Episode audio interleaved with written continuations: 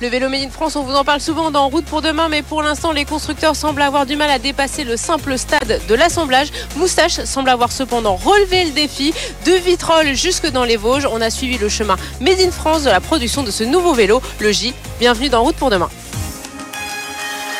En route pour demain, présenté par Pauline Ducamp sur BFM Business et Tech c'est le Graal pour les constructeurs français de vélos, produire son vélo dans l'Hexagone. Mais pour l'instant, ils ont du mal à dépasser le stade de l'assemblage, à vraiment produire le vélo, notamment des pièces maîtresses comme le cadre. Ce vélo qui est juste devant moi, eh il semble avoir relevé ce défi. Son nom, c'est le J. J, pourquoi? Parce que c'est le premier vélo de la marque Moustache qui est produit 100% en France à peu de choses près, notamment pour toute la structure. Dans ce nouveau numéro d'En route pour demain, nous avons suivi tout le processus de production de ce vélo du sud de la France jusque dans les Vosges. On part tout de suite à Vitrolles, dans les Bouches du Rhône, un reportage de Pascal Samama et Jean-David Duhart.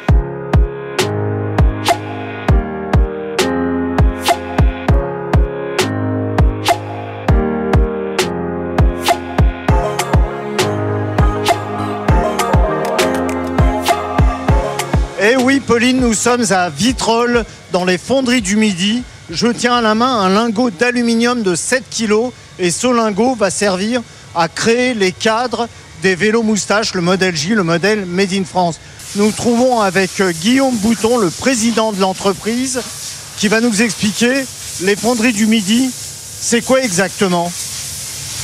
Eh ben, donc vous voyez, à partir de, ce lingot, on arrive à faire ce cadre en aluminium. Euh, donc euh, bah, notre métier de fondeur, c'est de partir d'un plan et puis euh, à partir de l'aluminium liquide, d'arriver à une pièce finie qui pourra servir pour faire un vélo. Votre spécialité, c'est pas le vélo. Je crois que vous travaillez avec l'aéronautique, vous travaillez avec Airbus Hélicoptère, vous travaillez avec Alstom, la SNCF, un tas d'entreprises. Alors on travaille dans plein de domaines divers et variés de l'industrie. mais on a quand même une petite, un petit historique sur le marché du vélo. Euh, puisque ça fait euh, même plus de plus de 10 ans, j'étais pas encore là, où on a déjà fait des, vélos un peu compliqués, en, des pièces en magnésium, puisqu'on est aussi une fonderie d'alliage de, magnésium. Euh, et, on a fait des, quelques vélos il y a quelques années. et, là, on relance un peu ce, dans ce marché, dans ce nouveau marché du cycle, on relance de, de nouvelles fabrications de produits nouveaux. Voilà. Alors l'histoire de votre relation avec Moustache, c'est quoi? Les, dirigeants de Moustache sont venus vous voir avec une idée. Comment ça s'est passé exactement? Un peu après le Covid, en fait, on a, on, s'est retrouvé un peu, euh, un peu par hasard, on va dire, mais avec euh, Moustache avait son idée et puis nous, on avait la volonté aussi de, euh, comme on avait déjà fait un projet auparavant, de, continuer dans, ce, dans cette voie. Et on s'est croisé, on va dire, au bon moment. Donc on est parti avec des, vrais partenaires.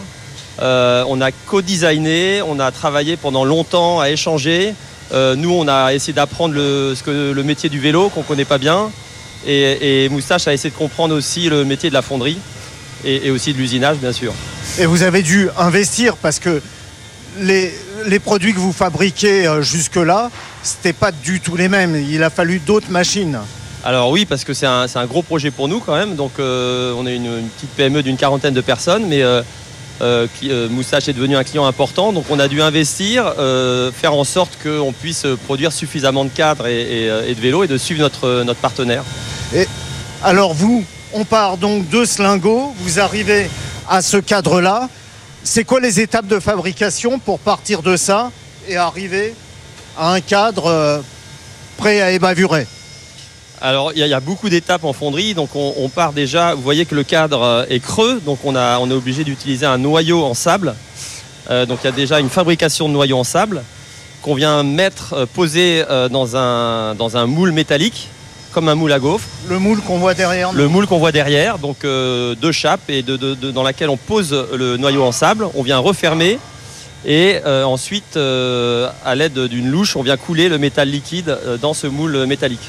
Ensuite, une fois que ce, moule est sorti, enfin que cette pièce est sortie, qu'est-ce qui se passe avant de, l'envoyer? Parce que je crois que la pièce part dans le Jura ensuite. Ensuite, elle, euh, est usinée dans le Jura et puis peinte en, Alsace.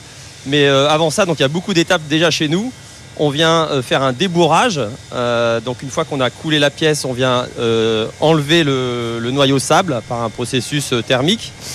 Euh, ensuite, on vient euh, enlever le système de coulée, donc on vient scier tout, ce qu'il y a autour de la pièce, enlever les bavures. Et puis, euh, il y a tout un travail de, parachèvement. On vient enlever toutes les petites, tout, ce que vous voyez là qui est, un peu brut de fonderie. Et une fois que la pièce est prête, on fait une étape de traitement thermique. Traitement thermique pour avoir des meilleures caractéristiques mécaniques de la pièce, pour avoir un cadre bien solide. Donc c'est un processus aussi assez long dans un four avec une trempe. Et euh, après cette trempe, on vient redresser la pièce qui peut être un petit peu déformée pendant cette trempe. Euh, donc on profite que le métal soit un petit peu mou avant le revenu pour, euh, pour corriger et, et redresser cette pièce.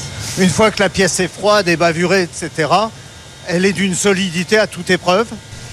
Oui, je crois que Moustache était très surpris de parce que c'était un peu nouveau pour eux de faire des, des cadres comme ça monobloc en fonderie. Et ils ont été très surpris euh, après les tests, euh, les essais qu'ils ont fait de, la résistance de ce cadre. Vous travaillez pour d'autres industries. hein. On a vu pour l'industrie aéronautique, pour euh, le naval, pour le transport, la SNCF, enfin le, le chemin de fer. Est-ce que c'est le même savoir-faire? Est-ce que c'est la même, la même précision quand on travaille pour des vélos que quand on travaille par exemple pour des hélicoptères?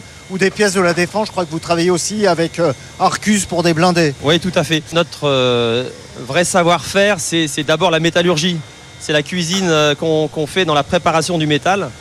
Et, là, il y a une certaine exigence. C'est-à-dire qu'on doit fournir toujours le même type de métal pour avoir les mêmes caractéristiques mécaniques.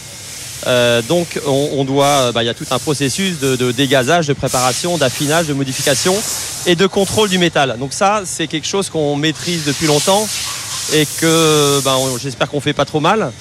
Et, et ça, c'est valable pour toutes les industries. Combien de temps on met pour passer de, de ce lingot-là à un, à un cadre prêt à partir euh, dans le Jura? Alors en termes euh, de process, il y a plusieurs étapes. Euh, chaque process dure quelques minutes, plusieurs minutes, mais euh, le- globalement, si vous voulez, quand on, on aligne tous ces process avec le traitement thermique, il faut en, en gros trois semaines.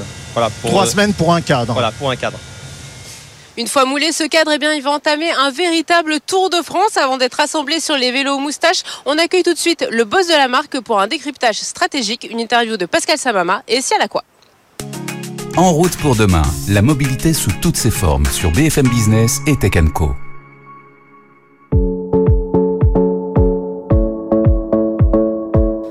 Nous nous trouvons donc à Taon-les-Vosges pour suivre les nouvelles étapes de production de ce nouveau vélo dont le nom J symbolise l'accomplissement d'une utopie devenue réalité. Avant d'arriver là, le périple a fait passer par le Jura où il a été usiné au micron près avant d'arriver en Alsace pour être peint avec une peinture électrostatique. Emmanuel Antonio, cofondateur de Moustache Bike, nous explique le choix de faire du Made in France et le défi logistique de cette stratégie. Alors déjà, le, montage en France, c'est quelque chose qu'on voulait dès le départ. Fabriquer les vélos en France ou les, fabriquer les cadres en France, c'était aussi notre rêve de départ, mais c'était pas possible. On n'avait pas la taille critique et tous les savoir-faire étaient perdus finalement depuis, depuis une cinquantaine d'années, enfin en tout cas d'un point de vue industriel.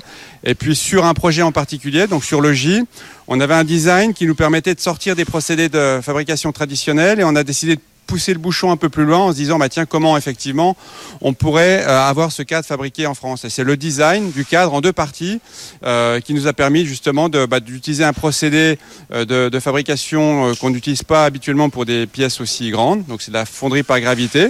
Et puis on a pu échanger avec des partenaires et mettre en place ce projet qui était un peu fou au départ mais voilà qu'on a finalement réussi à faire Au lieu de faire 15 000 km entre l'Asie et la France, le cadre parcourt seulement 1000 km. Mais si le bilan carbone est en baisse, le coût de production est en hausse. Un choix totalement assumé par Moustache. Alors il y a un surcoût effectivement sur la production du cadre qu'on absorbe. On a décidé de l'absorber pour rendre ce projet euh, réaliste. On est un peu plus élevé qu'effectivement sur un cadre euh, qu'on pourrait faire aujourd'hui à Taïwan par exemple sur des pièces, euh, sur des cadres très compliqués. Mais on a décidé de, effectivement de, de le faire parce que c'était c'était réaliste quand même de le faire. C'était industriellement possible, économiquement viable. Et, et effectivement on continue à pousser simplement sur des encore un peu plus loin euh, nos idées pour euh, pour, pour d'autres projets futurs. Pour le moment, seule la gamme J est équipée du cadre Made in France. Cette gamme est composée de trois modèles différents. Mais la réflexion est en cours pour étendre cette stratégie à l'ensemble de la production. Alors aujourd'hui, effectivement, ça concerne une seule gamme, donc le nouveau modèle, le J. Alors on réfléchit effectivement à, étendre en tout cas, ou à chercher d'autres procédés, ou à pousser les choses encore un peu plus loin pour, pour pouvoir étendre. Forcément, notre rêve, ça, sera, ça serait que tout soit fabriqué à, proximité. On n'y est pas encore, mais en tout cas, on y travaille. Alors on a trois niveaux de gamme, euh, enfin trois on va dire orientations produits. Donc on a sur une même base. Donc on a un premier modèle qui s'appelle le J-On, qui est prévu pour un usage urbain. Le deuxième J-Haul, où on a des, des, pneus un peu différents, une suspension un peu différente, qui permet lui un usage mixte toute la semaine pour aller travailler. Par exemple, elle, balade en week-end en forêt, un peu tout terrain léger. Et on a la dernière version, donc c'est le J-Off, qui est une euh, version, on va dire, euh, tout terrain, euh, accessible, facile d'accès. Justement, c'est une des grosses particularités de ce vélo, c'est qu'on a un cadre qui est ouvert, facile à enjamber, mais une double suspension. Et ensuite, on a on va dire un configurateur en ligne où vous pouvez, en fonction du niveau d'équipement, vous atteindrez différents niveaux de prix. On démarre un peu plus de 5000 et puis suivant le niveau d'équipement, suivant le type de porte-bagages, de transmission, etc., on arrive à des niveaux différents, euh, effectivement, en fonction de la configuration. Allez, on arrive à la dernière étape de production de ce vélo, direction l'usine d'assemblage de moustaches dans les Vosges. Un reportage de Pascal Samama et la quoi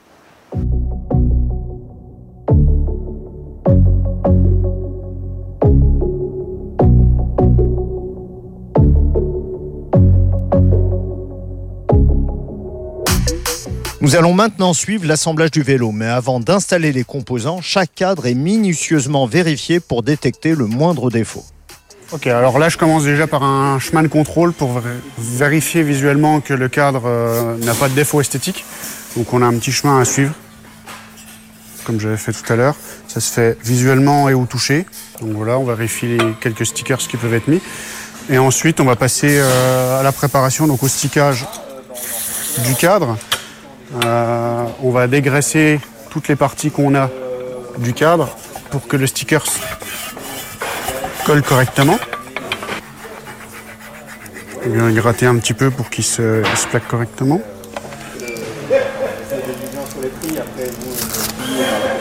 Voilà. On a le premier ici. Ensuite, on a un petit sticker pack qui permet de normaliser le, le vélo qu'on vient mettre en dessous.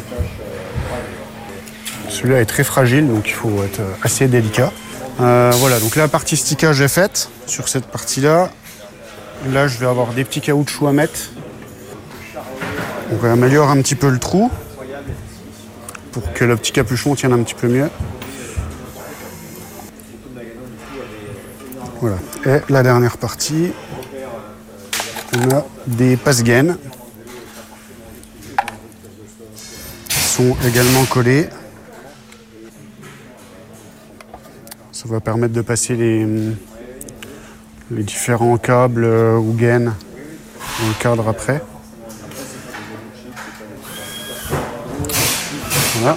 Et ensuite, on effectue un contrôle du capot. Voilà, qui se ferme bien, qui se positionne correctement.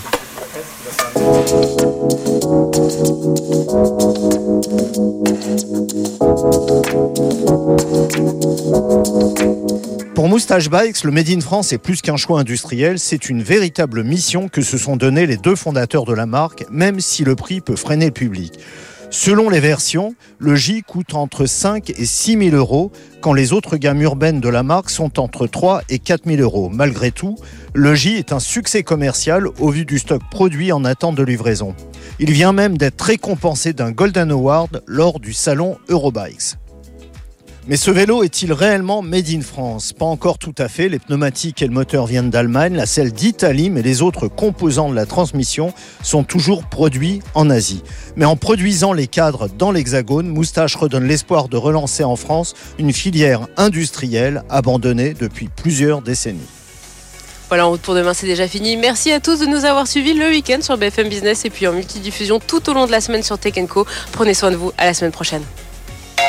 En route pour demain, la mobilité sous toutes ses formes sur BFM Business et Tech Co.